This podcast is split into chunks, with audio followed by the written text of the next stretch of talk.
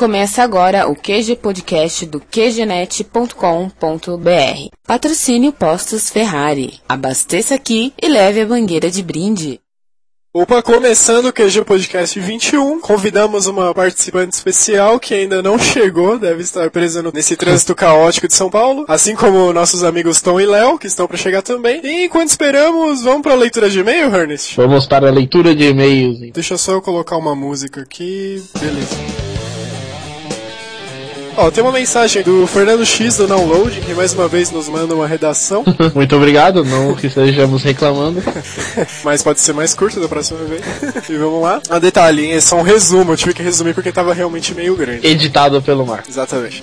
Muito boa a participação do maestro Billy, dando pitaco no que ele entende de muito bem, né? Músicas. Desde pequeno curtia músicas. Ok, eu gostava de Sandy Júnior e Michael Jackson, mas releva, vai, eu era pequeno. Um dia então, pré-adolescência, meu amigo me apresenta a Legião Urbana. Daí começou a fase pop rock nacional, veio Engenheiros, Paralamas, Skunk, e na adolescência esse mesmo amigo me apresenta Blink 182. Acho que foi o maior clímax de banda que tive, curti demais os caras. E daí veio tudo relacionado a punk rock, hardcore etc. Green Day, Goldfinger, Bowling for Soup, Foo Fighters, Slipknot, Angra, No, no Mile Calling. Putz, o Fernando X tá tentando me derrubar, cara.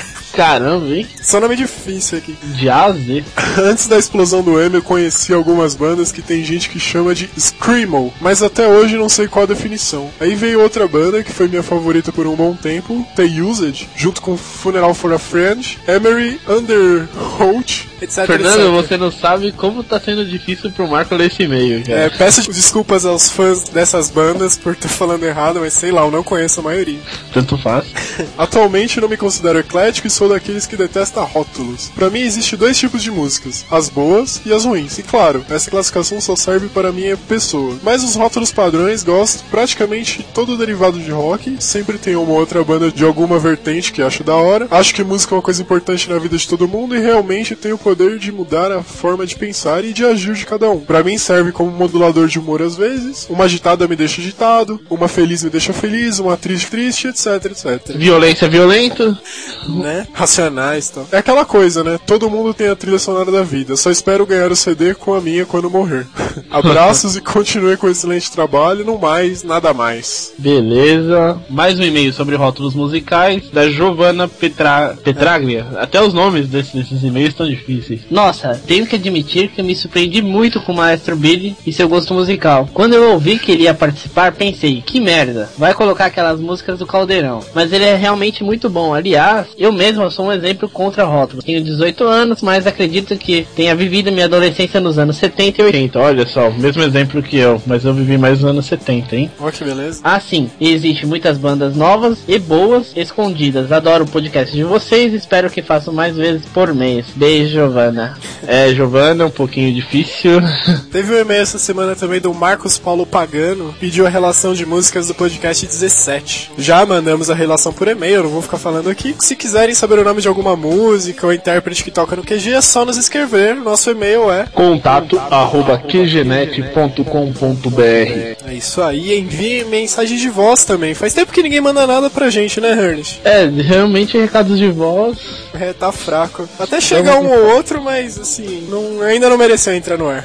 Realmente a gente não vai colocar qualquer recado de voz É, no tem ar. que ser bom ainda. E pra mandar uma mensagem é só adicionar a gente no Google Talk. Se você não tiver, baixa no site da Google, faz um cadastro aí. Aí é só adicionar o nosso usuário, que é voz.qgenet.com.br. Vai aparecer sempre offline lá. Aí tem a opção de deixar um recado, vale cantar, xingar, elogiar, imitar, enfim, vai da criatividade de vocês e vale entrar no QG. Né? Outro detalhe, nosso feedback nos comentários do site estão baixos, muito baixos, parte da quantidade de downloads que temos. Então, Olha pessoal, que a gente vai tomar atitude radical aí, é melhor comentar. começar a torturar mais gente. pra quem não sabe do que eu tô falando, escute o QG Podcast 15. então, pessoal, vamos comentar mais, dar um retorno, falar se tá gostando, odiando, é rapidinho. Enquanto ouve, já comenta lá no blog. O que me surpreende é que a quantidade de downloads está constante praticamente. Então, comentários que a gente teve em outros casts era pelo menos para manter ou ter mais. Mas parece que está diminuindo o feedback. Então, galera, vamos comentar, pelo menos comentar. E depois, se der, ainda mandar um e-mail. Pois é, mesmo se você baixa via iTunes lá no RSS, não custa dar uma entradinha, que é genet.com.br, acessa lá, vai ter o post do cast, olhem lá as informações adicionais que a gente deixa, tem um banner e tal, simpatiquinho que o Tom faz. E é só comentar rapidinho. Como foram poucos comentários, eu vou deixar um abraço aqui pro Diego, Refux, Alisson, Thales, Bernardo e Darth Vader. Ah, só um último comentário. A gente fez uma enquete sobre o estilo musical que a galera prefere. Cara, deu uma maioria esmagadora de rock. Então, queria deixar uma mensagem pro Léo. Perdeu, Playboy. é isso aí.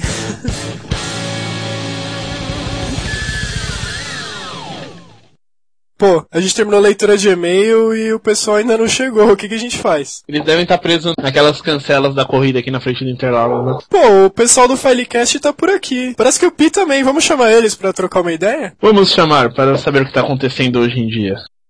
Pi, Esquilo, Jabur. Alô.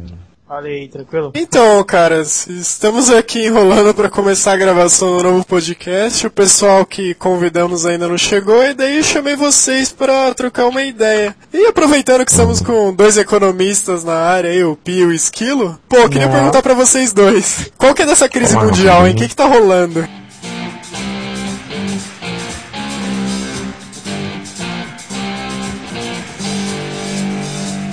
Você assistiu um filme chamado Zeitgeist? Não. É um filme que foi feito e lançado na internet. Disponível na Firewares, tá? Quem quiser baixar, pode baixar lá. Pode, né? Explica todas as conspirações globais. Essa deve ser só mais uma, cara. Daí tem aquela. Não se preocupe com os homens por detrás da cortina. Isso, é isso mesmo. Aí tá uma crise do próprio sistema. Quando tá tudo bem, ninguém reclamava agora. Mas agora, é a volta do comunismo? Comunismo, velho. Nunca se sabe. Ah, mas. Não, isso cara... é o que a gente chama de crise de liquidez, né, cara? Porque o que aconteceu? Os Estados Unidos viveu muito tempo aumentando o crédito, ou seja, criando dinheiro da onde não tinha. E tem que ter um lastro que a gente chama. O estopim foi a crise do setor habitacional, lá, o setor das construtoras lá nos Estados Unidos. Cara, eu tô só eu tô... esperando, eu tá assistindo TV qualquer dia, vai entrar aquele plantão da Globo, manja.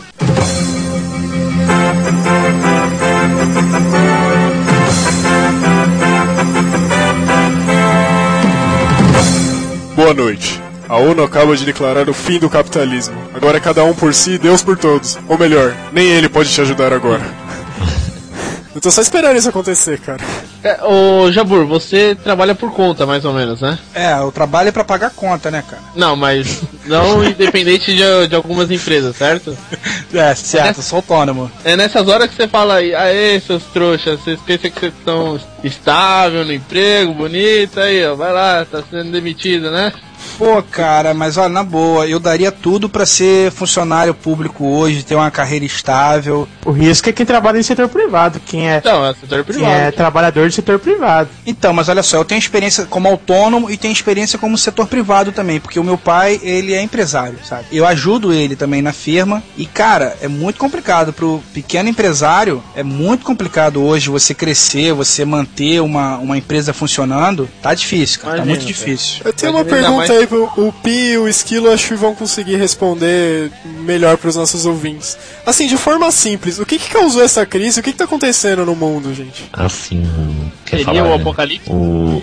Durante anos a gente viveu um período de festa, tá ligado? Todo mundo tinha acesso a dinheiro, crédito fácil, todo mundo estava investindo, todo mundo ganhando dinheiro. Só que os caras estavam com tanta grana, tanta grana, que resolveram emprestar dinheiro para quem nunca empresta. Aquele cara bêbado no boteco ninguém confia, os caras foram lá e falaram, bom, vamos dar crédito para ele. Aí deram. E, bom, o tempo foi passando até que um dia eles foram cobrar o cara e o cara não tinha dinheiro para pagar. Quem emprestou o dinheiro, né, quem depositou a conta no banco, o dinheiro de volta. Mas você tinha emprestado, o cara não tinha como pagar. Aí você falou, bom, vou tomar a casa dele e vendo a casa. Só que você, você tomou a casa e, vem, e ninguém quis comprar, não tinha dinheiro para pagar. E isso aconteceu nos Estados Unidos, né? Isso. Aí só que aí, como é que funciona, né? Essa dívida que, que o cara tinha é um título, né? O que, que os bancos fazem? Eles repassam um pro outro como se fosse garantia. Então eu emprestei o dinheiro pro Marco, que eu não confio, ou pro Esquilo, que eu nem conheço.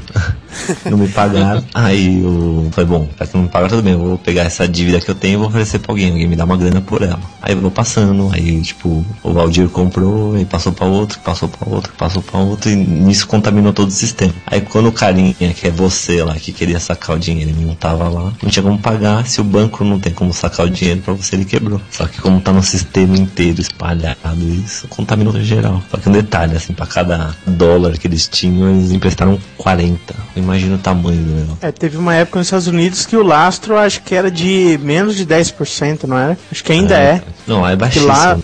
lastro é o depósito compulsório, né? É o tanto Isso, que tem dos depósitos que o banco tem que, no caso do Brasil, no Banco Central daqui, e o resto fica disponível para liberar de empréstimo, crédito. É quem controla o- a emissão de dinheiro, controla um, tem um poder, na verdade, né? Então você tem o Banco Central que emite a grana e os bancos, né? Que como, como eles emprestam, então eles também geram dinheiro. Só que eles geraram de uma forma tão descontrolada e absurda que contaminou o sistema inteiro. A partir desse momento, assim, que eles não tinham como pagar, eles começaram a quebrar. Então foi banco de 150 anos, Lehman Brothers aí, começaram a quebrar, Bear Stearns, esse negócio. Começaram a falir. Hoje, se você quiser transformar, por exemplo, aí, o QG Nest ou o Firecash no banco, você pode comprar um banco aí, tá tudo preço de banana, transforma em banco. E lembrando que os Estados Unidos, eles são intrinsecamente um país que vive do consumo ali, né? O principal setor da economia deles é o consumo interno ali, que roda também em torno do crédito. Mas eu fiquei sabendo que os Estados. Unidos também ele roda em volta da indústria armamentista, né? Desde a Segunda Guerra. Será que eles vão promover mais uma guerra aí pra se levantar? Sim, é forte também. O caso Intrinsecamente falando de forma intrínseca sobre a crise, ela tá intrínseca no sistema, entendeu? Esse caso do setor armamentista é, é tão forte que até o Dick Cheney, que era o segundo mais forte do governo dos Estados Unidos, era dono ligado a uma empresa bélica, né, cara? Isso me preocupa muito que uma aula de política há pouco tempo na faculdade, um professor me assustou falando que essas crises americanas, quando apertam, acabam vindo acompanhadas de alguma guerra ou invasão, porque a indústria bélica é o que move, né, os americanos mesmo. Ela tem- três- as três principais indústrias do mundo são drogas, armas e remédios. Então você já tira um perfil daí. que mais movimenta a grana são esses três. Olha só. Vocês assistiram um filme lá do Zeitgeist, que vai estar no link aí do podcast. Esse filme mostra bem um lado assim meio cruel da história, que por mais que a gente não tá habituado a ver, é difícil de aceitar. Ele fala primeiro de religião, o 11 de setembro e o Federal Reserve, os, ban os banqueiros do mundo, né? Ô Pi, mas só aproveitando Uhum. um pouco o gancho do seu exemplo, de, de emprestar dinheiro pra bêbado, cara, o mundo que você não pode confiar num bêbado é um mundo que não vale a pena, cara. É. Na minha opinião. Não vale a pena, então você confia. Você acha que o de bêbado Você tem tem dono, que então? confiar, pô. Você tem que confiar no cara bêbado. O cara bêbado é o cara mais sincero que você vai conhecer. Você sem acha que de máscara, bêbado sem tem nada. dono? Você acha que de bêbado tem dono ou não? Não sei, cara. Eu acho que tem. Quando você tá bêbado. É o primeiro tem que dono achar, não? entendeu? Você cede o empréstimo dos seus fundos? Que isso. Perigoso. Então, aí no, no, no Zeitgeist, dá pra você ver bem. Eles organizaram de uma forma bem legal o filme, por mais que você fale, nossa, é conspiração. Das coisas que eu vi de conspiração, esse é o que menos tem. Tem mais coisas sensatas, assim. Óbvio que algumas partes eles valorizam mais do que deviam, mas toda guerra tem um fundo econômico. Assim, tem uma coisa que você percebe na história, não é da agora, não é nem da Segunda Guerra, nem de. Se olhar desde lá de trás, sempre o fator é grana. Então, o 11 de setembro é, é tido muito como um, um- foi um instrumento do, do Bush pra. Isso é reeleição também, né? É, pô, o Bin Laden, dois dias antes da última eleição, ele fez um vídeo falando que ele ia atacar, não sei o que, então isso assustou os americanos e estimulou a galera a votar no Bush. E nessa eleição aconteceu a mesma coisa. O Bin Laden faz um vídeo falando que, que ele espera que os republicanos tenham uma derrota tremenda, porque ele ia ficar, adorar isso, não sei o que. Nitidamente, ele tem relação né, com a família do Bush, se vocês olharem isso aí, vocês vão achar rapidinho na internet. Uma dúvida que eu tenho, pelo que eu li na internet, o Barack Obama, a proposta dele é tirar as tropas do Iraque. Vocês acham que muda de candidato pro outro nos Estados Unidos? Muda alguma coisa? Porque tá muita gente falando assim, não, qualquer um que entrar vai continuar a mesma coisa. Só que parece que o pessoal não tá pensando desse jeito, né? Tá, a Europa toda apoiando, os artistas, os jornais dos americanos estão todos apoiando. Não, assim, o, o Obama, cara, ele representa a mudança. Né? O McCain é pra ter mais sequência de Bush, é mais do mesmo, né? Então é guerra, não quero saber nada dos outros países, não quero saber de... Hoje o grande grande problema dos Estados Unidos, assim, além de internamente eles estarem caminhando com uma depressão, né? Que é quando nem mais o pãozinho dá pra você comprar, não tem mais nada. O, o, Obama representa o contrário, né? Não só pelo fato dele ser negro, de demonstrar uma cabeça mais aberta, ter uma biografia diferente, assim, mas ele é aberto à conversa, diálogo, a energia limpa e tudo diferente. Então é à toa que o mundo inteiro tá torcendo para ele, porque ele não vai resolver do dia pra noite, né? Tipo, vai mudar, assim. Ele sabe que os Estados Unidos não tá sozinho no mundo e depende muito dos outros. Assim, é, por cima você pode até pensar assim, né? O, o Obama ele tem outros, outros grupos de interesse. E o grupo de interesse dele, logicamente, não tá ligado às forças bélicas e tal. E provavelmente no parte de campanha dele também não tá interessado em guerra. Então provavelmente ele não vai seguir essas guerras e tal. Só que pro Brasil e as políticas que, dos Estados Unidos, o Obama é ruim. Porque ele é democrata, e democrata historicamente ele tem o que a gente chama de política econômica ortodoxa. Ou seja, ele segura gastos gastos. Ele enxuga o governo, tanto que a gente fala de equilíbrio fiscal, ou seja, ele diminui muito os gastos. Então, todo esse conjunto que, que consome do mundo inteiro, muita coisa do Brasil, muita coisa que o Brasil exporta para os Estados Unidos, vai deixar de consumir. E então, isso tem reflexo na economia isso. brasileira. Vamos parar de exportar tanto para os Estados Unidos. Exatamente isso, né? Que essa crise que eu tava falando agora há pouco, ela, ela contaminou o sistema financeiro, faz o quê? Então todo mundo né, percebe assim, então o seu fundo lá de de investimento que você tinha que te dava seus 5, 10%, começou a dar 1, menos 2, menos 3. Então todo mundo começa a poupar mais grana. Pô, já que o meu dinheiro não tá rendendo, então eu não vou gastar. Você não vai gastar, aí a gente passa pra economia real, né? Sai do financeiro e passa pro real. Então quando cai na economia real, você tá consumindo menos, você tá comprando menos iPod, tá tá comprando menos carro. Se tá comprando menos carro, você tá comprando menos aço. Você Só aproveitando o gancho aí. A Mercedes fechou duas fábricas, BMW demitiu 1.600 funcionários, a GM já é, fechou fábrica aqui no Brasil e nos Estados Unidos por férias coletivas. Whirlpool, que é dona da Brastemp, já demitiu mais 5 mil, então o negócio vai entrando em cascata, né? É, isso que o Lula tem um tempo atrás falou que era uma marolinha, não ia chegar aqui. Salve o Meirelles. Se não tivesse o Meirelles aqui, é que a coisa tá brava. Afetar o setor produtivo justamente quando diminui o crédito. Sem Isso. crédito você não consegue iniciar o setor produtivo e acaba produzindo menos, gerando menos riqueza, empregando menos pessoas. Imagina, assim, o crédito é que a gente não é tão. Quer dizer, a gente se endivida, mas se endivida lá nas casas Bahia, comprando coisa boba. Tá? Mas pro agricultor, se ele não tiver crédito para plantar, fazer as coisas. Eu conheço muita na... gente que faz compra no cartão de crédito para pagar a compra do, do mês anterior, cara. O cara já faz a compra já devendo já pro mês que ele vai consumir. Ele não compra então, dinheiro. É por empresário, crédito é fundamental. Quase todo mundo trabalha devendo, paga, pega nesse período e paga no próximo período. É sempre assim. É, é crédito não é uma coisa ruim, assim, ainda mais pro, né, pra indústria, pra quem tá desenvolvendo. Consumidor comum é uma coisa, a história, né? Mas pra, pra indústria não existe sem um crédito inicial. Assim.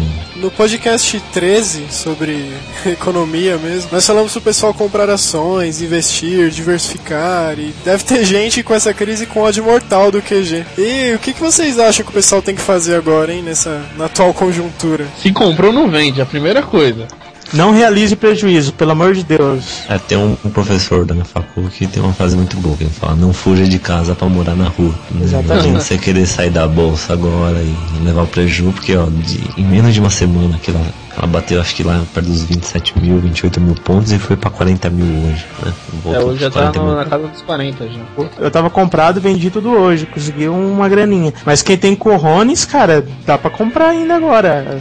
A maioria das, dos papéis estão desvalorizados aí, dá pra. É, não, e pensando é... que a Bovespa bateu 70 mil pontos, cara, antes de começar essas quedas. Pô, aí. mas quais são as chances de haver uma recessão que todo mundo tá cogitando, hein? Não, então... o, não é o problema da recessão. O que o pessoal fala que talvez esse pico de 70 mil foi irreal, entendeu? Que é uma coisa que não volte, que fica aí entre os 40 e 50 mil. Daí vai ter que esperar a recessão e o país voltar a crescer. Pra eu que sou é. leigo, o que vem a ser exatamente uma recessão? É fechar a bolsa mesmo? É o país não crescer. Assim, não crescer. Deve, deve acompanhar assim, nosso PIB tava com previsão de 5 e tal caiu para 3, 4. O país está crescendo. Uma recessão. É, se você quando... contar que tem uma inflação de 4% no ano, assim, entendeu? Daí. Estamos parados. É. Você, você, você estagna e você começa a voltar. E você cai numa recessão. Assim, o, economicamente, recessão não é nada absurdo, assim, não é uma coisa de alienígena. A gente passou por uma em 2001 né, com o 11 de setembro, a crise asiática, então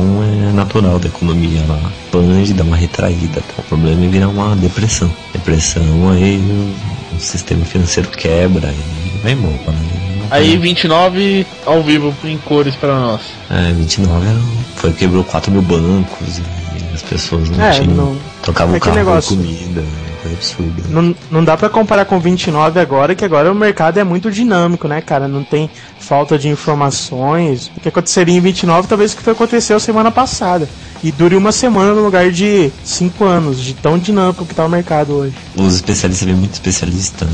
Fala de tudo, mas você vê como, por mais que fale que é especialista, cadê o pessoal que me falou que era pra comprar no dia, que a bolsa reverteu e subiu os 30%? Esses- É, apareceram então, depois, né? Não, eu ainda tava sabendo disso. Galera, a Bárbara já tá chegando, o Tom e o Léo já estão pela área também que eu tô vendo. Vamos precisar encerrar esse papo sobre a crise pra começar o nosso tema veloz de hoje. Mas logo logo vamos fazer um podcast só sobre a crise e os desfechos dela, né? E valeu pela participação Esquilo Jabur. Escutem o Filecast no filecast.info. Ah, e um comentário, eu participei do quadro novo deles no Filecast 41. Eles me pegaram na pegadinha do malandro às 3 da manhã via Skype, mas vai ter volta, escutem lá. É isso aí, valeu, galera. falou. Valeu aí por aceitar a gente, né, outra participação aqui. E tomara que o que você falou dê certo, pra gente poder falar numa pós-crise, né? Que ela não dure tanto. É que o capitalismo não acabe de verdade e nós dancemos. né?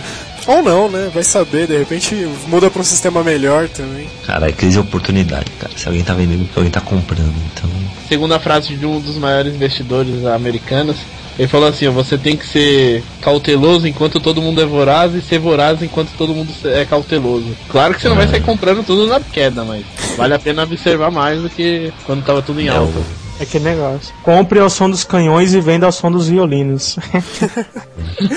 É isso aí, valeu Pi, valeu Esquilo, Jabur e até a próxima. Valeu mesmo aí, hein, por aparecerem. é, o Jabor tá fudido a conexão ali, eu dou tchau pra ele. Aí, aqui é o Jabor, tchau pra vocês. Bem-vindo ao QG, Bárbara, tudo bem? Tudo bom? Obrigada pelo convite de participar aqui com vocês e vamos discutir um pouquinho sobre Fórmula 1. Tô bem ansiosa. Tom e Léo pegaram muito trânsito? Putz, velho, nem fala, viu? Tudo parado aí, cara. Então, o Ernest e eu estávamos aqui aproveitando meio tempo para bater um papo com o Pi e o pessoal do Filecast sobre crise econômica mundial aí que tá assolando o mundo. Mas agora que tá todo mundo aqui, vamos pro tema mesmo que estava na pauta, né, que é Fórmula 1. Tivemos aí a vitória derrota do Massa, né, Interlagos, que ganhou, mas não levou o título, infelizmente. Só ligar aqui os filtros anti-ruído, equalização, habilitar o 3D estéreo, colocar a música de abertura. Tá, tá, eu sei que é clichê colocar essa música do Senna, mas tem que colocar, não adianta.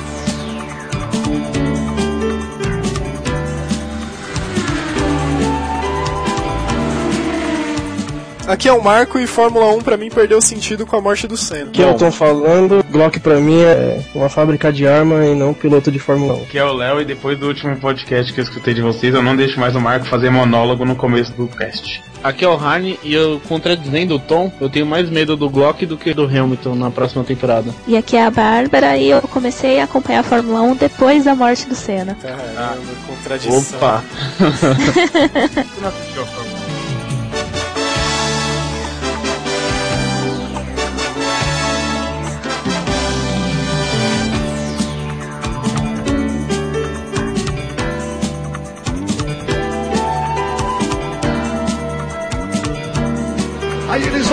para a entrada do S. O Brasil é Vettel desde criancinha. Aí vem Felipe, Felipe, Felipe, Felipe, Felipe, Felipe Massa do Brasil! Ele vence fez a parte dele. Agora é esperar no misto. Restam três curvas. O Hamilton é o sexto. Eles vão no mergulho. Passou o Glock. O Vettel passou. Cadê o Glock? Cadê o Glock? Cadê o Glock? Cadê o Glock? E o Glock não aguentou e não resistiu. Na última curva. Na última curva. Massa, Alonso, Raikkonen, Vettel e Hamilton é campeão do mundo. Brasil! Na última curva. Brasil! Eles não conseguiram ver o Hamilton passando o Glock no café. Na, na junção, Galvão, não é, eu vou te falar, eu até fiquei surpreso o quanto o Glock conseguiu andar bem, mas não tinha jeito, a pista molhou demais. Que Na coisa impressionante. curva, na última curva. Quando apertou a chuva, ficou muito ruim pro Glock. Quando a chuva apertou na última volta, deu a chance para o Hamilton ser campeão do mundo. Aí a vibração do Hamilton merece o título, claro. É um grande piloto, mas o Felipe Massa dominou a corrida de forma brilhante. Venceu mais uma vez o Grande Prêmio do Brasil. E o que parecia impossível acabou virando realidade até 500 metros da chegada. Quando a chuva diminuiu, o Hamilton não tinha chance. Quando a chuva aumentou, o Glock não conseguiu resistir.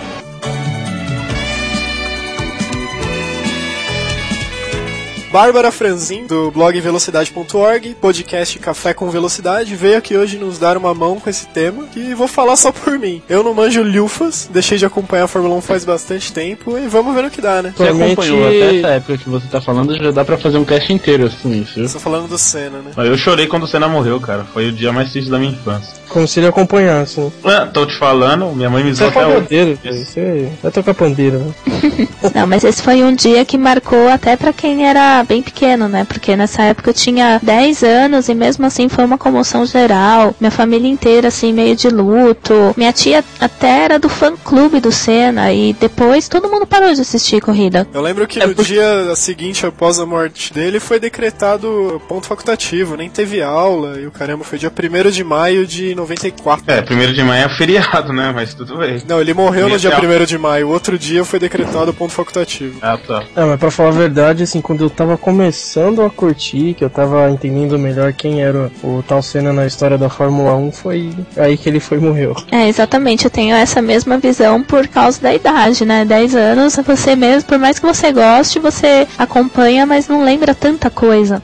Eu até entendo quem parou de assistir, porque quando o Senna morreu, a gente ficou com o Rubinho, né, praticamente. Então, e como ele tava um pouquinho novo ainda, não que tenha melhorado depois da idade, mas como ele tava um pouco novo, não agradava tanto, não era tão, tão chamativo assistir ele correndo. O Rubinho, ele é um bom piloto, mas tipo, no Brasil, o cara pra aparecer, ainda mais em, não em Fórmula 1, mas em esporte que não é tão divulgado, o cara tem que ser muito, muito, muito bom. O Rubinho é um bom piloto só, não é nada excepcional. Olha, eu meio que discordo. Eu acho assim, na verdade, aconteceram dois problemas com o Rubinho. O primeiro foi que ele chamou a responsabilidade de ser o substituto do Senna. Ele realmente acreditava que ele ia trazer tanta alegria pro, pro povo brasileiro. E outra questão também é que ele sempre teve no lugar errado, na hora errada. Sim, quando ele foi pra Ferrari, quem que tava lá? O Schumacher. Então não precisa dizer mais nada. É, tá aí o que eu tava discutindo com o Harney durante essa semana, entendeu? Eu falei pra ele, eu falei assim, meu, eu não tô querendo botar olho gordo na, na vitória do Massa, dele ser campeão, porque muita gente vai acabar criticando, tipo, ah, o Rubinho teve lá, não fez nada, entendeu? Tem gente que não acompanha, mas criticar é o primeiro, né? Não, com certeza. Até se a gente falar um pouquinho da corrida de hoje, acabou todo mundo já xingando o Glock, o coitado,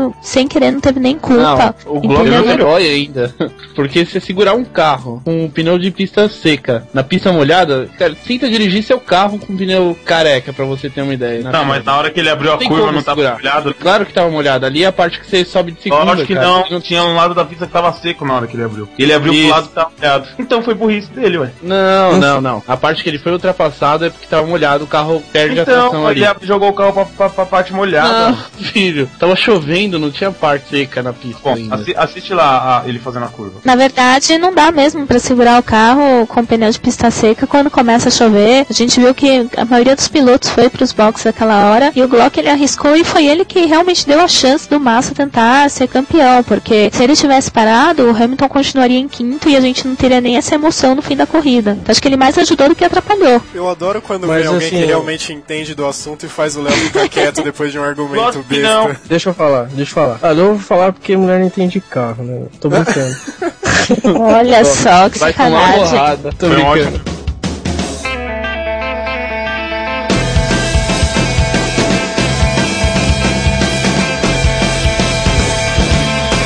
Mas é o seguinte, ó, fala sério, quem assistiu a corrida viu no finalzinho lá. Tá faltando acho que umas oito voltas aí, mais ou menos, começou a chover. Aí o, o- acho que foi o Massa trocou na quinta volta, faltando cinco voltas, certo? Agora o Glock continuou na pista, entendeu? Acho que assim, não adianta o cara chegar na última volta dar pra trás se ele aguentou tudo isso. Então, né, Não, não, não, tem mas- desculpa do cara chegar e falar que, puta, fez tangência. E outra, parecia que ele era retardatário. Tipo, tomou bandeirada azul pra deixar os caras passar na frente. Não, ele sinto muito. Não, ele, Ele tava errou, em, ele errou. ele tava em sexto, cara, na corrida. Então, cara. Então, não é retardatário, o Hamilton tava em quinto. Não, o jeito que ele abriu pro cara passar, esse foi o erro que a gente tá comentando. Então, do jeito, carro do tava jeito sem que ele abriu ali, cara. parecia retardado, Olha só, retardatário. olha só, vamos, vamos falar um pouco de pista de teste. Quando o carro aquaplana, aquela subida tem que fazer em segunda marcha, porque o carro tem pouca potência ali. Se você faz em segunda marcha, assim, coisa, o carro derrapa. Você tá me ensinando a dirigir? Ué, parece que você não sabe dirigir. O carro derrapa, o carro que acontece? Força dele é ir continuar ir reto. Acha? O cara abre pro outro passar, não tem jeito. Não é ele que tirou o, carro, o volante pro lado assim, não, passa. Braço, Henrique. braço, braço. Claro O cara tava com nove, nove voltas tomando chuva, chegou ali e deu pra Que nove voltas, Tom? É Começou braço. a chover forte naquela hora. Foi nas duas últimas voltas que começaram a chover forte, molhou a pista. Verdade. Eu acho que alguém não assistiu a corrida aqui, não é possível. Porque você Ele fez, ele abriu errado. Você. Léo. Eu não vou eu quero a opinião da Bárbara e vai ser o ponto final. Eu não vou discutir com o que ela falar.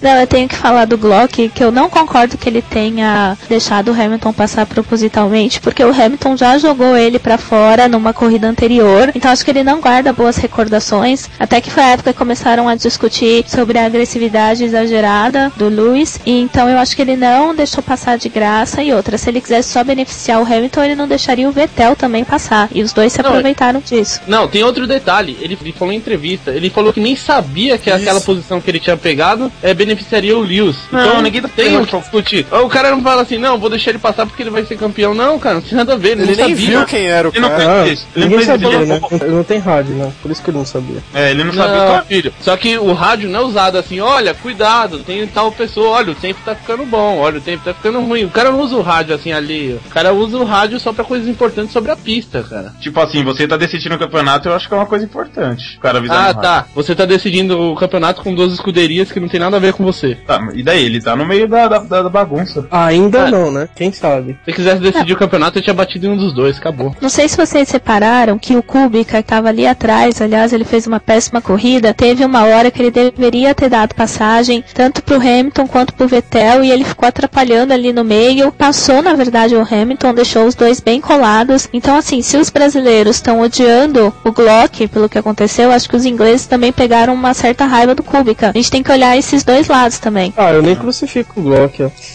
Falando nisso, o cara que eu lembro da minha infância que corria e que encerrou a carreira hoje foi o Coulter, né? Encerrou com duas voltas, uma volta. Uma volta. Uma volta.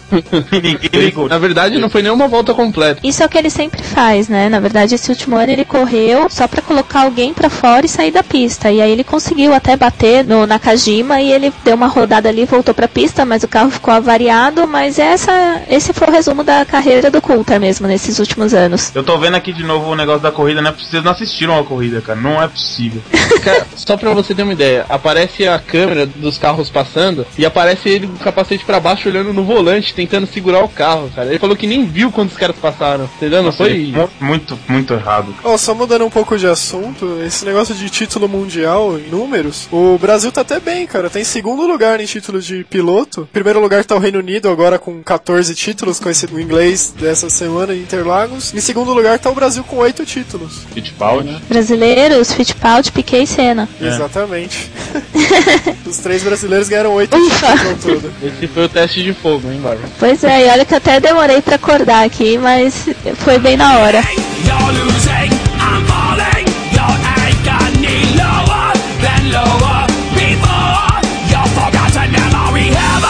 Bárbara, você já chegou a correr lá em Interlagos tipo, com o carro de passeio mesmo? Já chegou a dar uma volta lá? Eu já dei uma volta, mas não dirigindo. Tem uma história engraçada que essa semana eu participei de uma matéria no jornal e eu até tava contando pro repórter que eu mal dirijo, assim, sabe? Não costumo muito pegar o carro, não sou tão chegada assim, prefiro ver os caras que manjam correndo. E aí ele até publicou que eu dirijo mal. Aí eu fiquei super brava. não, e isso explica também a história de andar na pista, que foi naquele evento Quatro Rodas Experience competições que a galera se realiza, né? Que pode entrar na pista, você escolhe um carro e tudo mais. Foi super bacana que eu andei num Vectra GTX, que é um carro animal, assim, e naquela velocidade. Então foi uma experiência única, muito bacana. E que se vocês puderem também, vão até lá que vale super a pena. É uma experiência que chega próximo disso que eu já tive, eu sei que o Léo já teve também. É andar de kart. Você já andou alguma vez, Bárbara? É muito bacana, né? Apesar da gente sair todo quebrado, enfrentar algumas adversidades, é muito bacana também. Pena que às vezes é um pouco caro, né? Você tem que juntar uma boa galera pra, pra correr, pra. É muito caro. Exatamente. Próxima vez que você for lá em Interlagos, você escolhe um Ford K pra correr que você não vai se arrepender. Nossa Vai senhora. sair na curva do oeste você vai passar reta já. que nada, rapaz. Você tem que ter o meu aqui pra você ver. Como que é. você vai passar reto a 20 km por hora?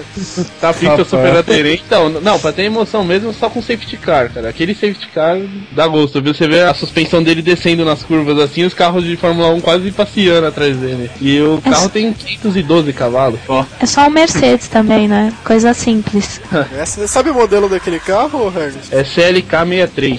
Só que ele é, ele é alterado pra ser safety car. Antes dos caras escolherem, a comissão escolheu o safety car, a- as montadoras fazem algumas modificações e apresentam um carro. Aí eles escolheram esse Mercedes. Ah, as montadoras É? não, é Mercedes faz tempo, né? Não, então, porque não muda muito, porque o piloto tem que conhecer a pista e tem que conhecer o carro. Então eles costumam manter a Mercedes, que já foi escolhida antes, pra não ter esse problema, porque o, o cara tem que dirigir muito rápido pro freio não esfriar e pro motor não superaquecer. Pô, já pensou o safety car errando a curva, cara? Ia ser engraçado. É, Isso é bem divertido. se errar a curva com um carro daquele ali, você tem que ser um campeão de marca maior, viu? Por isso que eles colocam um piloto mesmo, né? Pra dirigir aquele carro, É o- né? Qualquer um é o- pode chegar lá e dirigir. É o mesmo piloto desde 2000, ele, ele pilota na categoria turismo da... Da Mercedes. Não, é turismo é o mesmo carro, né? Mas ele é da Inglaterra. Ele participa da- do turismo da Inglaterra. É, tem milhões de caras, né, que participam dessas competições, assim, que eu nem faço ideia de quem são. Porque tem Rally da Finlândia, Rally da Inglaterra, Rally daqui, de lá. Rally no Então, mas Brasil. É, então. Vamos voltar pro Fórmula 1 que é mais fácil, né? Ô, Bárbara, como que começou essa sua paixão por velocidade? Assim, só por curiosidade, sem querer fugir muito. O pessoal brinca assim que eu sou meio do contra com as coisas, sabe? Todo mundo via futebol e tal. Aí eu falei assim, ah, meu, tipo, isso aí não tem muita graça, a galera é meio ignorante pra jogar, fica brigando aí, torcida, tipo, totalmente sem noção. Ah, vou, vou ver corrida. Aí comecei a ver, ver, ver, não era tão ligada como eu sou hoje. Acho que até ter um piloto, assim, escolher um piloto pra torcer até ajudou a acompanhar mais. Não sei se vocês sabem, mas eu sou fã do Massa desde que ele começou na Fórmula 1. Olha só. É, desde 2002, gente, não é de hoje. então acho que até a internet, né, ter esse contato mais próximo com as pessoas que gostam também, porque é muito difícil você encontrar uma pessoa pra falar sobre Fórmula 1 ou sobre qualquer tipo de corrida. Então, até o Orkut, trocar ideia com as pessoas pelo Orkut ajudou, mas eu digo que eu acompanho mesmo assim desde 98, 99, mais ou menos. Sim, de verdade. Mas você acompanha ou- outros tipos de corrida também, não é só Fórmula 1. Não, não é só Fórmula 1. Na verdade, até no blog eu tento deixar assim bem é, exposto que é o blog sobre automobilismo. Muita gente já diz que é blog sobre Fórmula 1, eu já corrijo, porque a gente fala de tudo, sabe? Stock Car, A1GP, Superliga, Fórmula Indy, tudo que Tem tem, que de falar bom do aí Fórmula Truck também. Também, não, a gente tem post sobre a Fórmula Truck. É que assim, é, é muita coisa pra gente acompanhar em tão pouco tempo, né? Imagina todas as competições concentradas em dois dias da semana. Mas a gente tenta, assim, se desdobrar ao máximo, porque é chato, só ficar falando de uma categoria que todo mundo fala, que todo mundo sabe o que aconteceu. Então por isso que a gente até tenta ter essa diversidade de assuntos. É,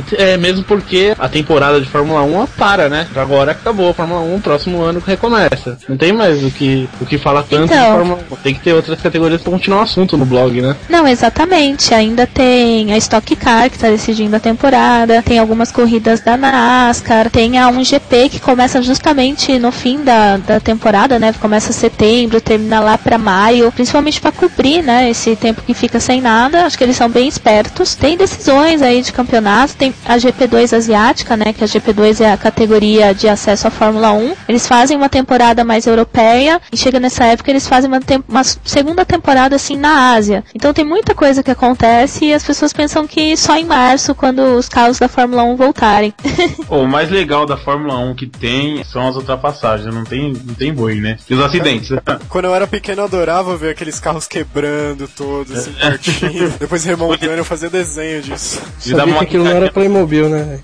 Ele dava uma quicadinha no chão, já era, já virava poeira o carro. Parecia uma Brasília. Ou pegava fogo. É, eu vejo uma fogo. Nessa corrida de domingo, pegou fogo também num carro de alguém no finalzinho, vocês viram? Ele tava perto do Hamilton, né? É, senão nem ia aparecer. Não, mas aí até o Hamilton brincou com o pai dele e disse: Ah, tá tudo bem, relaxa, não tem. Não pega mais nada agora, pode até explodir o carro, que eu já tenho o título mesmo, né? Então não tem problema nenhum. Mas eles controlam isso super rápido, né? Impressionante. Tirando a Honda, não sei se vocês viram que lá no, nos boxes da Honda parece que o extintor estourou, então foi o contrário dessa vez. Então, Bárbara, você tá acompanhando o GP2, que é essa fórmula de acesso, parece que tem alguns brasileiros que estão querendo vaga na Fórmula 1 agora, né? O sobrinho do Senna, o Bruno Tem o sobrinho do Senna, o Lucas de Grassi, tem também agora o Carlos Iocanelli, o Alberto Valério. Só que assim, na GP2 pra você ir bem, você tem que estar numa equipe boa. Por exemplo, o Lucas de Grassi, ele competia pela Durango, que era uma equipe terrível, e ele assim, eu acho que ele é muito mais piloto que o Bruno Senna. Bruno então... Senna tá mais no nome, né? Parece. É, Então, o Bruno Senna, ele tem muita força do nome dele, óbvio. Tem também a ajuda do Berger, que como ele tinha um ótimo relacionamento com a Ayrton, ele quer fazer de tudo pra trazer o Bruno logo pra Fórmula 1. Mas ele mesmo sabe que ele tem que dar mais um tempo de treinamento lá pra se adequar, porque ele parou. Quando Senna morreu, ele parou a carreira e voltou já tarde, né? Então ele, sei lá, com 16, 17 anos, ele tava começando no kart, nas categorias de monopostos, que é quando os meninos que já são desenvolvidos já estão quase na Fórmula 1. Então ele atrasou um pouco. Mas em condição de pista, sim, eu acho que o Lucas de Graça é muito melhor. Ele ficou de fora das seis primeiras corridas desse campeonato e ele quase disputou o título. Ele, Ele chegou acho em que quarto, em né? terceiro, terceiro ou quarto foi- lugar, se eu não me engano. Ele, ele foi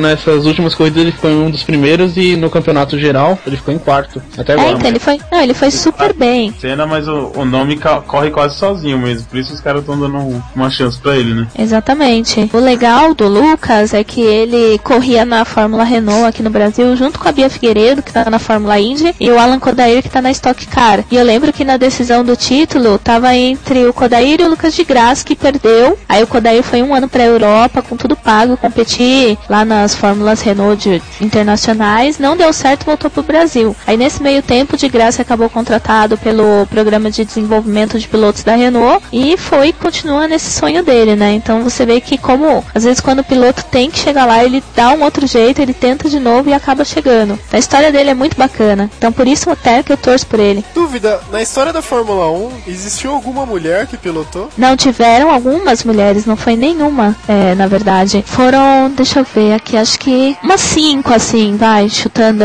chutando Digita alto. no Wikipedia que você acha. Mas as- elas nem tiveram um desempenho assim tão bom, sabe, pra entrar na história ou alguma coisa. Elas mal se classificavam pros GPs, porque antes, como tinha muitos carros, eles na classificação, alguns ficavam de fora da corrida. E acho que a que se deu melhor, ela marcou meio ponto numa corrida. Então, Meio não tem muito do que. É. É que cruzou metade do carro, entendeu? Ela empatou Então- com alguém. Acho que se a gente falar de mulheres no automobilismo, é melhor a gente falar da Danica Patrick, da Bia Figueiredo, que tá mandando muito bem nos Estados Unidos. É melhor falar delas. Tem uma mina, acho que ela é muito boa, não sei se ela ainda tá no Stock Car. Tinha uma A, Fernan- a Fernanda Parra? Hum, não lembro, acho que uns dois anos ela tava com um carro branco e rosa, não lembro o nome da equipe. Né? Ela tava dirigindo e coisa pra É que eu caramba. tava até lá nos boxes lá e tal, tamo gente Se, boa. se for uma loira, é a Fernanda Parra. Não, não, uma loira. Porque a Bia, ela correu também na, na Stock Light. A Bia é morena, é, ela é super bonita também. Aí ela correu na Stock Light e foi pros Estados Unidos agora. Então ela mesmo. Ah, ela é super simpática mesmo, muito bacana. E eu tenho certeza que daqui uns dois anos ela deve correr na categoria principal da Indy e vai apavorar a Danica Patrick. É isso aí. Pô, só mudando um pouco de assunto, eu acho que ninguém mais aguenta outra coisa da Fórmula 1 clássica. É o Galvão Bueno narrando, né? Viu o que que ele fez? Ele foi querer dar aquela de engraçadinho, de mostrar todo o circuito e tal. E ele deu a volta dentro do carro sem usar o cinto de segurança. Que exemplo. Ah, é uma mancada. Pode Não, mas Daí depois na chamada ele falou: Não, eu fiz uma coisa lá pra ficar à vontade, por causa da câmera, eu fui sem cinto, mas eu peço desculpas, isso não se deve fazer. Ninguém percebeu, né? Eu acho Mas que ninguém sabe- aguenta o Galvão Bueno narrando mais nada, cara. Mas depois que você para de levar ele a sério, você se diverte pra caramba. Tem até alguns blogs que eles pegam todas as pérolas do Galvão no fim de semana e publicam, e é muito divertido, é um monte da risada. Pô, o cara tem pérola aí para a semana inteira, né? Nossa, é, Como ele é cada coisa. Quando ele confunde os nomes dos pilotos também, que ele vai falar de um, fala de outro, aí o Reginaldo acaba corrigindo. Nossa, é super divertido. Ele discutindo entre eles é engraçado. Fazer o movimento aqui fora Galvão, né? Já é. Mas aí não vai ter a mesma graça. O movimento tem que ser, se joga na pista, Galvão. Aí ele poderia dirigir o carro que teria que segurar o Hamilton, aí ia ser legal. Eu acho que a pior coisa que tem escutar o Galvão, mudando só um pouco de assunto, é escutando Stock Car com o Galvão Bueno. Porque o Cacá Bueno tá em décimo ele fala, Cacá Bueno chegando. Não, ele fala Cacá Bueno em décimo e Popó Bueno em vigésimo quinto. Que tem que falar dos dois, né? É, Não, da pô, mas briga, o Cacá, o Cacá Bueno já, já ganhou já umas duas vezes ele. Ó, já ganhou duas corridas na A história. fórmula, Não, olha já o ganhou outro aí, dois ó. campeonatos. Não, vocês não, assistem, eu não, eu não vou conversar. Vocês assistem o negócio e estão querendo me corrigir. Não vou, não vou. Não tá.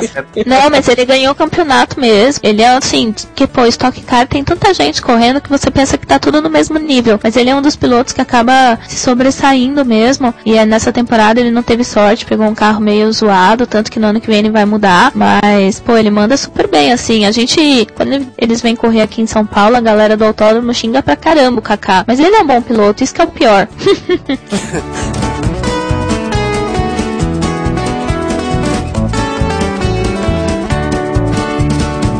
Eu tenho agora uma enquete pra fazer pra vocês, fazer uma pergunta pra cada um aí. Bárbara, Ai. sobre Fórmula 1 ainda. O que significa bandeira azul? Bandeira azul é quando tem um carro na sua frente que tá, por exemplo, vai, o Kubica tava na frente do Hamilton, o Hamilton tava melhor posicionado, então a bandeira azul era pro Kubica sair da frente e ceder a posição, que ele tava atrapalhando a disputa dos demais. Desde que ele não esteja disputando a posição, né? É, exatamente. Se ele tá sozinho ali, no meio do nada, é, só passeando, ele tem que diminuir o ritmo e deixar passar. E só complementando, o piloto quando toma essa bandeira, ele tem até três curvas pra ceder a posição, senão ele arrisca tomar uma penalização, ser punido. Se você quiser prejudicar, quando você toma a ban- bandeira azul, breca na curva. Aí É. o cara vem e já arrebenta e acabou. É Então, que, penalizado. oh, pergunta, aqui pra, pergunta aqui primeiro pra me procurar no Wikipedia, pô. Então, o que, que é a, a bandeira amarela? Ó, Bandeira fácil, amarela, pô, é proibido ultrapassar, você vai ter que reduzir a Não, velocidade. não. Lógico. Não, sim, que tá é. certo. Continua.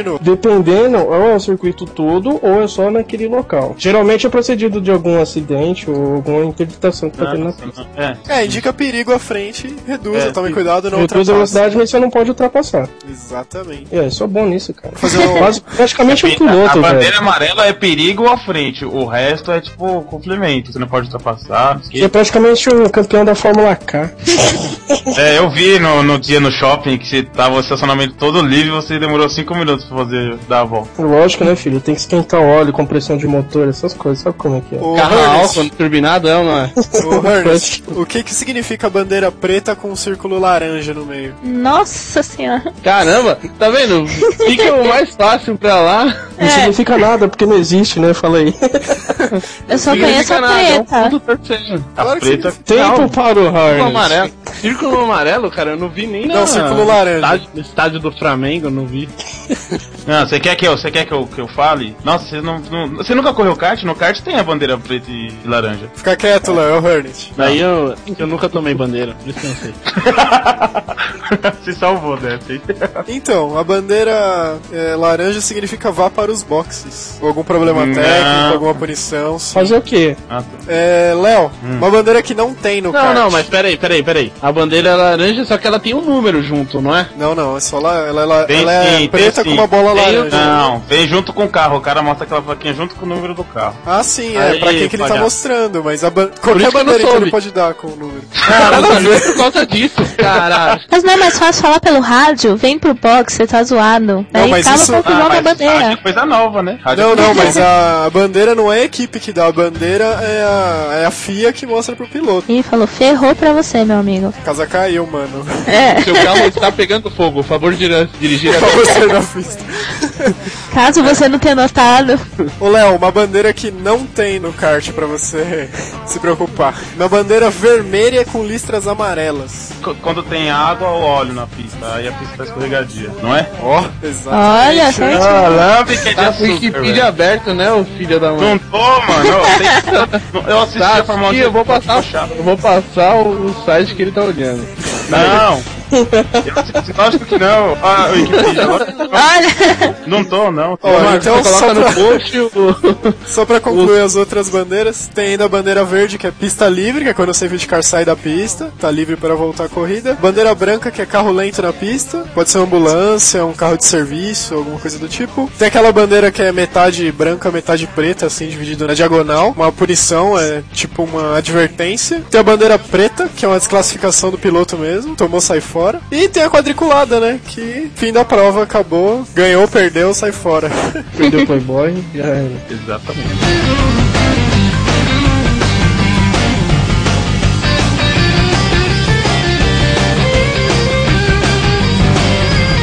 Bom, mudando um pouco de assunto, na época do Piquet, ah, nós tínhamos uma escuderia brasileira, né? Que era um motor carro, na verdade, foi ajudado pela Embraer. Você, ô Bárbara, você que acompanha mais do que a gente, você acha possível uma escuderia brasileira hoje? Nossa, eu acho bem difícil, viu, pra falar a verdade. Até quando você começou a falar de escuderia brasileira, eu lembrei da Copa Açúcar e os Fittipaldi sofreram pra caramba, né? Tanto que acabaram se retirando. Outros pilotos também já tentaram montar suas escuderias, como o Prost, e depois de um tempo desistiram. Até o Jack Stewart. Então, assim, precisa de muita grana, né? Hoje em dia, quem abastece mais são as montadoras. E acho complicado, assim. Você vê, por exemplo, o Piquet ajudou o Nelsinho até a GP2, né? Fez equipe pra ele em, cada uma das categorias que ele passou. Chegou na Fórmula 1, ele já saiu de cena. Então, o Fittipaldi também, né? Ele é chefe de equipe lá na 1GP, manda super bem com o Team Brasil. Mas acho difícil eles montarem uma equipe totalmente brasileira. Tem que ter sempre um apoio de uma montadora de uma empresa muito forte por trás. Sabe o que eu acho? Que se os Gurgel tivesse vivo, nós teríamos a escuderia brasileira. Bárbara, uma pergunta. Na sua opinião, qual foi o maior piloto da, da história da Fórmula 1? Foi o Fangio? Foi o Schumacher? O próprio Senna. Nick Lauda, o Senna? Quem foi o maior piloto, assim, sentimentos à parte? Nossa, que saia justa agora, hein? Opa! Não, eu acho assim, pela comoção nacional, eu diria o Senna, assim, né? Um piloto que movimentava os brasileiros, que fazia todo mundo ficar na frente da televisão assistindo as corridas. Ele teve resultados extraordinários, venceu corridas sobre co- condições adversas, às vezes sem uma marcha, era perfeito debaixo da, de chuva, mas se você comparar com os números, você vê que o Schumacher foi melhor. Bateu todos os recordes do Senna, eh, foi campeão aí inúmeras vezes, Ah, mas montou os uma recordes foram escuderia. batidos com Mas viveu mais, né? carros melhores, né? Então, por isso que fica tão complicado a gente discutir É. Fórmula 1, né? Porque cada Esse época era um recorde carro. é meio relativo. A aerodinâmica muda, o motor muda, os freios Mas mudam. aí muda pra todos os carros, né? Não Então, mas não um. pro Senna, né? Então, mas eu tô falando assim, é difícil você comparar, porque se você colocar o Senna pra dirigir um carro de, de Fórmula 1 de 1950, ele não vai conseguir dirigir também. É, ali, hoje Não, ele não, não, vai não. conseguir mesmo, Léo. Olha os caras. Que maldade.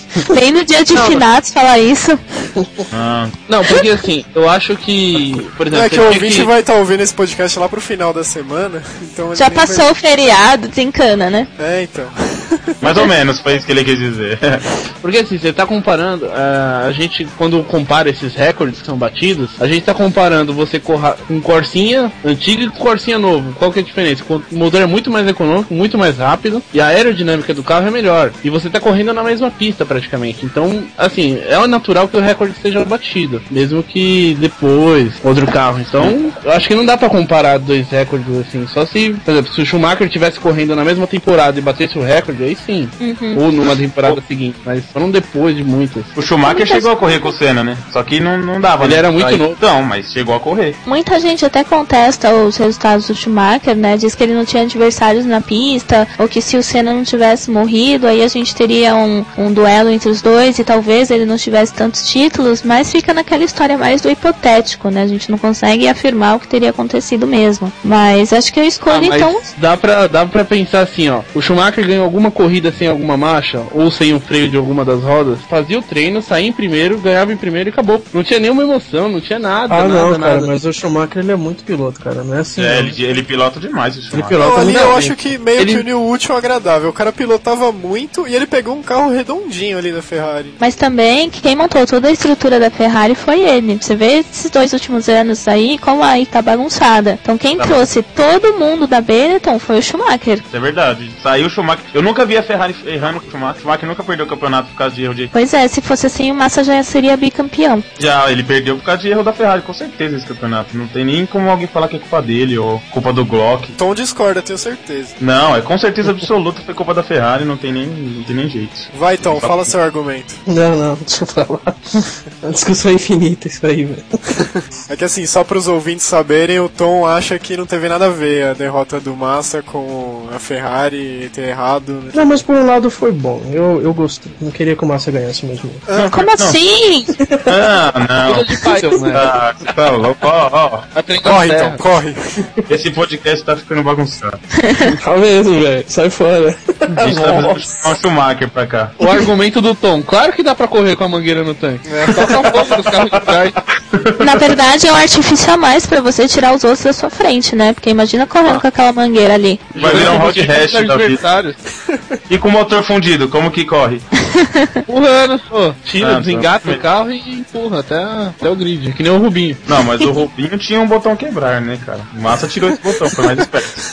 Ele ficava na mão da Ferrari ainda, né, cara? Nem ficava na mão dele. Não, ficava na mão dele, pô. Não, mas uma coisa que ninguém esqueceu, que a gente esqueceu, que o Hamilton foi campeão. Mas o Hamilton, quando o negócio começa a pesar pra ele, ele começa a pipocar. Você viu agora? O cara Uhum. colou nas costas dele e ele, ele- toda hora ele deixava o carro dar uma balançadinha, chegava fazendo a curva, freava errado. Ele pipocou, ele deu sorte, ele pipocou no Ó, final da turma. Não, pipocou, eu concordo com você, só que tem um porém aí no meio. Quando começou a chuva, que o pessoal trocou todos os pneus, a chuva deu uma meia parada. Então quem tava com o pneu seco conseguiu dar uma, um gás no carro. Só que quando chegou, aí ele foi ultrapassado. Quando chegou, aí começou a cair a chuva mesmo, aí não tem jeito. O cara não consegue parar na pista, ele passa mesmo, não tem jeito. Não, mas pra vocês terem uma ideia, na sexta-feira, treino livre ainda, assim, sabe? Nada muito importante. O Hamilton tava dominando, aí o Massa foi lá, fez o melhor tempo, faltando cinco minutos pra acabar. O Hamilton entrou com uma fúria na pista, assim, sabe? De preciso ficar na frente, que ele saiu travando roda, fritando pneu, assim, sem noção total. Então ele não sabe lidar ainda numa situação sabe. de extrema pressão, não sabe. Ele não é maduro ainda, né? O, o, o Hamilton é a Jade Barbosa da Fórmula 1. Que beleza.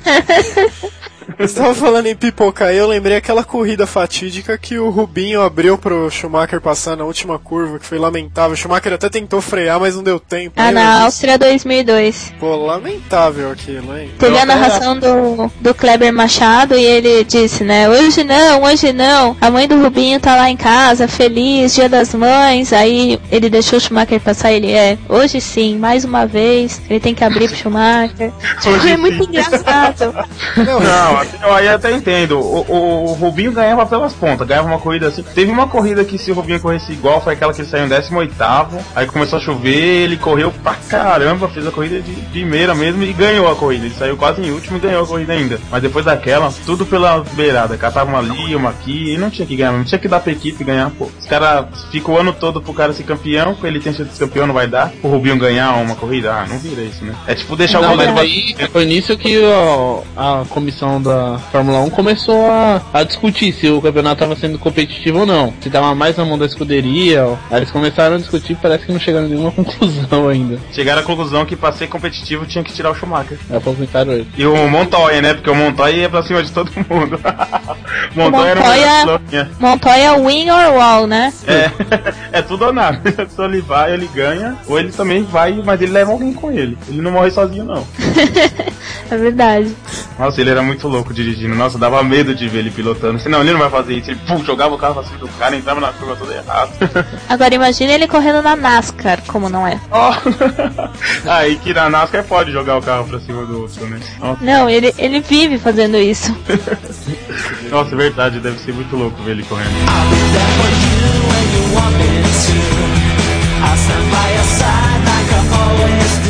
É bom ver as pessoas discutindo sobre Fórmula 1, gente. É muito bom. Mesmo quando algumas pessoas não manjam, né? Ou não Ah. assistiram uma corrida, que é pior ainda, né, Léo?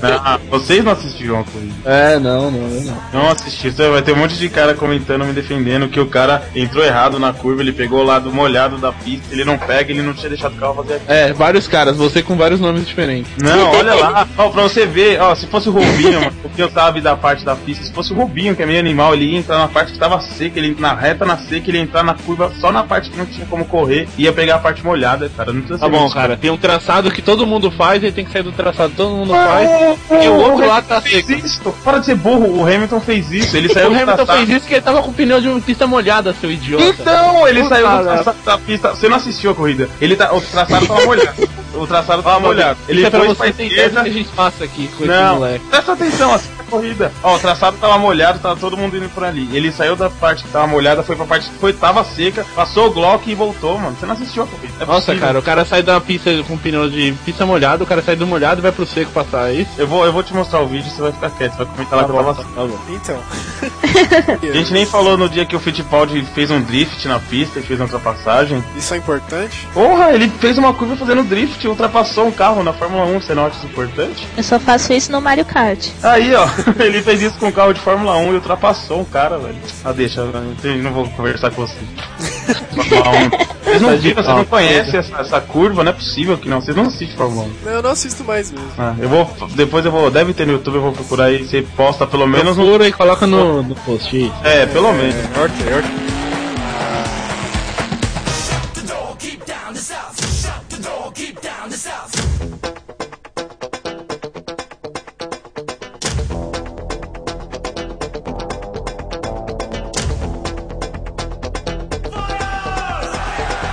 Valeu, Bárbara, pela participação. Você é bem-vinda no QG. Volte sempre que quiser. Valeu mesmo, hein?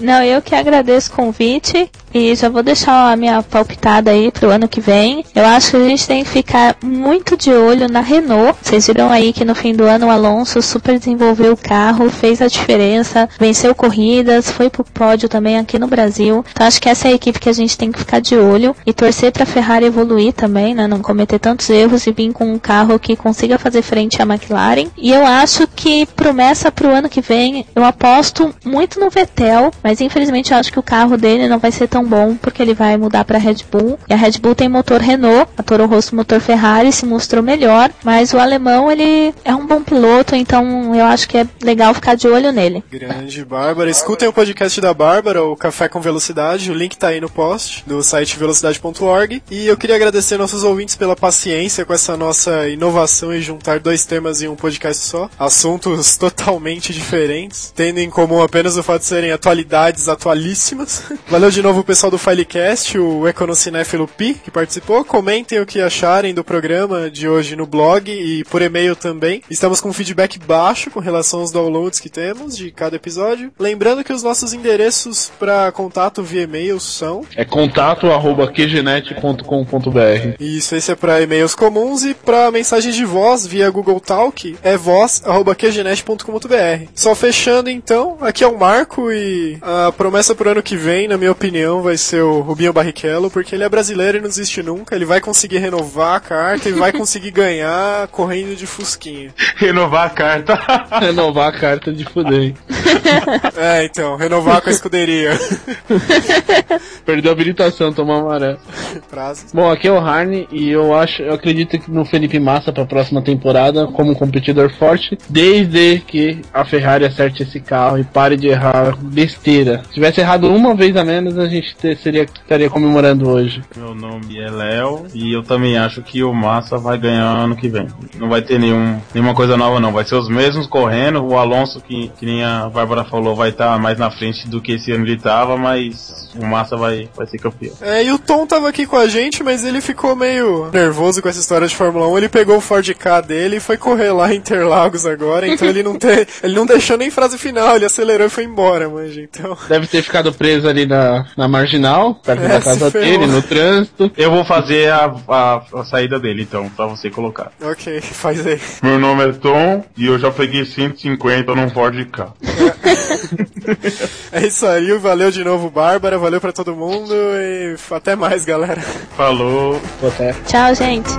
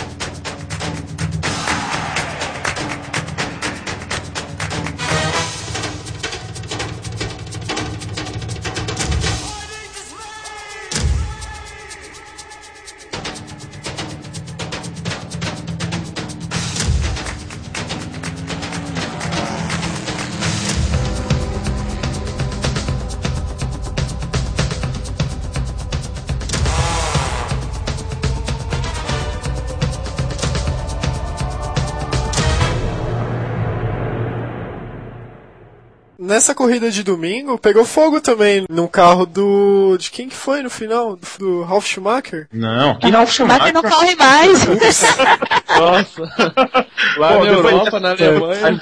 Então, pegou Esse fogo no carro de alguém. finalzinho da gravação, viu, mano? Ok, ok. Então, continuando, pegou fogo no carro de alguém no finalzinho, vocês viram?